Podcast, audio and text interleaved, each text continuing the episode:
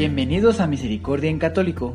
La finalidad de este podcast es compartirte la insondable misericordia de nuestro Señor Jesucristo, apoyándonos de literatura de santos como la biografía y diario de Santa Faustina, testimonios, temas para poner en práctica día a día para el crecimiento a la devoción de la Divina Misericordia.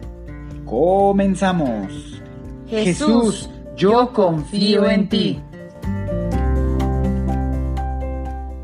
Ya de vuelta a Misericordia en Católico una vez más, ya sea que lo estés escuchando a través del podcast o a través del canal de YouTube. Sean bienvenidos, queridos hermanos, queridos hermanas, queridos hijos de Dios. Pues nuevamente aquí nos encontramos. Gracias a Dios, este audio pueden reproducirlo a partir de miércoles. Así es. Bueno, pues vamos a continuar con el diario de Santa María Faustina Kowalska. Vamos a dar comienzo en el numeral 424. Y pues que el Espíritu Santo nos ilumine, abra nuestra mente, nuestro espíritu, nuestro corazón y cada vez podamos ser más reflejos de Dios nuestro Señor. Comenzamos. Por la noche apenas me acosté, me dormí, pero si me dormí rápidamente, más rápidamente todavía, fui despertada. Vino a mí un niño pequeño y me despertó. Este niño podía tener cerca de un año y me sorprendió de que hablara muy bien, ya que los niños de esta edad no hablan nada o hablan de manera poco comprensible. Era indescriptiblemente bello parecía al niño Jesús y me dijo estas palabras. Mira al cielo. Y cuando miré al cielo vi las estrellas brillantes y la luna. Ese niño me preguntó, ¿ves la luna y las estrellas? Contesté que las veía y él me replicó con estas palabras. Aquellas estrellas son las almas de los cristianos fieles y la luna son las almas consagradas. ¿Ves la gran diferencia de luz que hay entre la luna y las estrellas? Igual de grande es en el cielo la diferencia entre el alma de un religioso y la de un cristiano fiel. Y continuó que la verdadera grandeza está en amar a Dios y en la humildad. Entonces vi cierta alma que estaba separándose del cuerpo en terribles tormentos. Oh Jesús, cuando lo escribo tiemblo toda, viendo las atrocidades que atestiguan contra ella. Vi como un abismo barroso salían almas de niños pequeños y más grandes, de unos nueve años. Estas almas eran repugnantes y asquerosas, semejantes a los monstruos más espantosos, a los cadáveres en descomposición pero esos cadáveres estaban vivos y atestiguaban en voz alta contra el alma a la que yo veía agonizando. Y el alma a la que veía en agonía era un alma que en el mundo había recibido muchos honores y aplausos. Cuando yo vine el vacío y el pecado. Por fin salió una mujer que en una especie de delantal llevaba lágrimas y que atestiguó mucho contra él. Oh hora terrible, en el que nos en el que se nos presentarán todas nuestras obras en su completa desnudez y miseria. Ni una de ellas se pierde. Nos acompañarán fielmente hasta el juicio de Dios. No tengo palabras ni términos de comparación para expresar cosas tan terribles. Y aunque me parece que esta alma no está condenada, no obstante sus tormentos no difieren en nada de los tormentos infernales, con la única diferencia de que un día terminarán. Un momento después vi nuevamente ese mismo niño que me había despertado y que era de una belleza espléndida y me repitió estas palabras. La verdadera grandeza del alma está en amar a Dios y en la humildad. Pregunté a ese niño, ¿cómo sabes que la verdadera grandeza del alma está en amar a Dios y en la humildad? Estas cosas las pueden saber solamente los teólogos, mientras tú ni siquiera has estudiado el catecismo y... ¿Cómo lo sabes? Y él me contestó, lo sé y sé todo. Y en aquel momento desapareció. Pero yo no me dormí en absoluto, mi mente estaba cansada de lo que empecé a meditar sobre lo que había visto. Oh almas humanas, conocen la verdad muy tarde.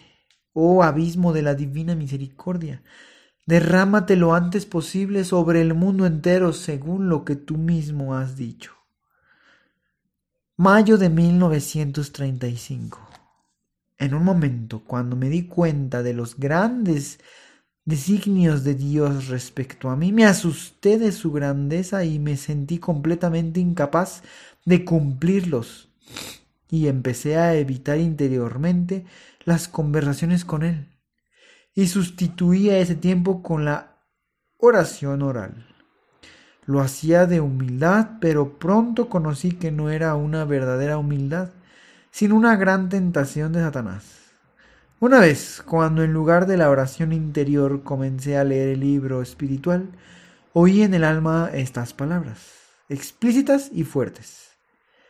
Prepararás al mundo para mi última venida. Estas palabras me conmovieron profundamente, y aunque fingía como si no las hubiera oído, no obstante las comprendí bien y no tenía ninguna duda al respecto.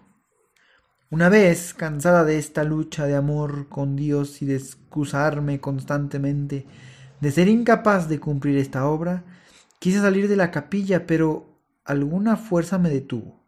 Me sentía inmovilizada. Entonces oí estas palabras. Piensas salir de la capilla, pero no saldrás de mí, porque estoy en todas partes. Tú sola no podrás hacer nada por ti misma, pero conmigo puedes todo. Durante la semana, cuando fui a mi confesor y descubrí el estado de mi alma y especialmente que evito la conversación interior con Dios, recibí la respuesta que no debía evitar la conversación interior con Dios, sino que tenía que escuchar las palabras que me decía. Actué según las indicaciones del confesor y en el primer encuentro con el Señor caí a los pies de Jesús y que en el corazón destrozado pedí perdón por todo.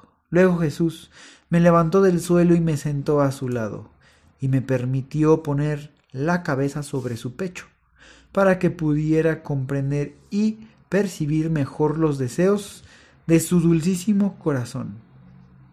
Luego Jesús me dijo estas palabras. Hija mía, no tengas miedo de nada. Yo estoy siempre contigo. Cualquier adversario te puede hacer daño solamente si yo se lo permito. Tú eres mi morada y mi estable descanso. Por ti detengo la mano castigadora, por ti bendigo la tierra. En el mismo instante sentí algún fuego en mi corazón Siento que voy a perder los sentidos. No sé qué pasa alrededor de mí. Siento que me traspasa la mirada del Señor. Conozco bien su grandeza y mi miseria. Un extraño sufrimiento penetra mi alma y un gozo que no luego no logro comparar con nada. Me siento inerte en los brazos de Dios. Siento que estoy con Él y me disuelvo como una gota de agua en el océano. No sé expresar lo que experimento. Después de tal plegaria interior siento fuerza y fortaleza para cumplir las más difíciles virtudes. Siento aversión a todas las cosas del mundo que el mundo aprecia. Con toda mi alma deseo la soledad y el silencio. Pues bien, queridos hermanos, hasta aquí hemos llegado el día de hoy. Hemos terminado el numeral 432, es decir, del 423 llegamos hasta el 432. Y bueno, vaya, qué descripción tan detallada. El día de hoy encontramos que Santa Faustina, pues, realiza o se da cuenta, ¿verdad? En esta lucha, en este en esta agonía de aquella alma. En aquel entonces, queridos hermanos, para tranquilidad de todos, no existía aún la fiesta como tal, es decir, la fiesta de la divina misericordia, en la cual, les vuelvo a recordar, podemos ganar indulgencia plenaria total. Quiere decir que de todos los pecados que hayamos cometido, que estén debidamente confesados, estemos arrepentidos de corazón, ya sean pecados veniales o mortales. Pues bueno, en ese día de la fiesta, Dios nos ofrece el perdón de culpa y penas. O sea, ya no tendríamos que ir al purgatorio a pagar esas penas, queridos hermanos. ¿Y por qué se los menciono? Porque, bueno, Santa Faustina muestra que en esa agonía de esa alma que estaba separando su alma del cuerpo porque estaba muriendo, estaba todos esos tormentos. Dice Santa Faustina que la única diferencia entre eso y el infierno era que, como quiera, o por lo menos ahí en el purgatorio, por lo menos algún día sí podríamos pasar al cielo, después de purgar. Y en ese momento crítico de que todos vamos a pasar, conviene recordar desde ahora que como dijo el niño que se le apareció a Santa Faustina, que pues yo intuyo que era Dios nuestro Señor, ¿verdad? Que le dijo que la grandeza de un alma es el amor a Dios y la humildad. Recordemos llevar esto presente, queridos hermanos, y créanme que la Madre Santísima, Dios Todopoderoso con su gran misericordia, nos librará de esa situación porque gracias a Dios cada año tenemos la fiesta de la divina misericordia. Cada año Dios nos da la herramienta para poder erradicar, quitar, limpiar toda pena que esté a, pues bueno, que tengamos ese pendiente de esa pena por pagar. Como dice Santa Faustina, en ese momento todo se va a revelar, todo lo que hemos hecho, todo va a salir al, a la vista no se va a pasar nada por alto. Entonces, queridos hermanos, con la confianza puesta en Dios, tengamos confianza y fe en nuestro Señor. Ansiemos, ansiemos que llegue nuevamente la fiesta de la Divina Misericordia y tenemos de ahorita a que vuelva a llegar la fiesta, hacer un buen análisis de conciencia de todo lo que se ha hecho, de todo lo que hemos hecho. Y pues bueno, queridos hermanos, sin más que recordarles que también aquellos momentos Santa Faustina en algunas ocasiones decidía pues mejor alejarse de ese plan que Dios tenía para ella. Lo veía muy pesado, lo veía, no sé, ¿verdad? Con precisión, pero Dios siempre se ha acercado a ella y le decía, no estás sola, nadie puede hacerte nada, si yo no lo permito. O sea, es decir, es normal a veces sentir aquel aquella situación de decir es mucho. Cualquier situación que tengamos, en cualquier adversidad que nos encontremos.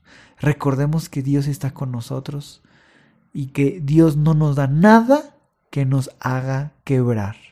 Nos da solo lo que podemos. Queridos hermanos, pues con esto vamos terminando nuevamente un día más aquí de este podcast. Yo espero que lo estén disfrutando, que lo compartan y como siempre, que Dios los bendiga. Hasta pronto. Si es la primera vez que escuchas nuestro podcast, te invitamos a que escuches el numeral 0,1,1, que habla sobre las temáticas que se desarrollan en este podcast y el lenguaje que hemos propuesto para identificar cada una de ellas. y así sea más fácil para ti escuchar las que más te agraden. Te dejamos el link del audio y la lista de las temáticas en la descripción que este audio tiene.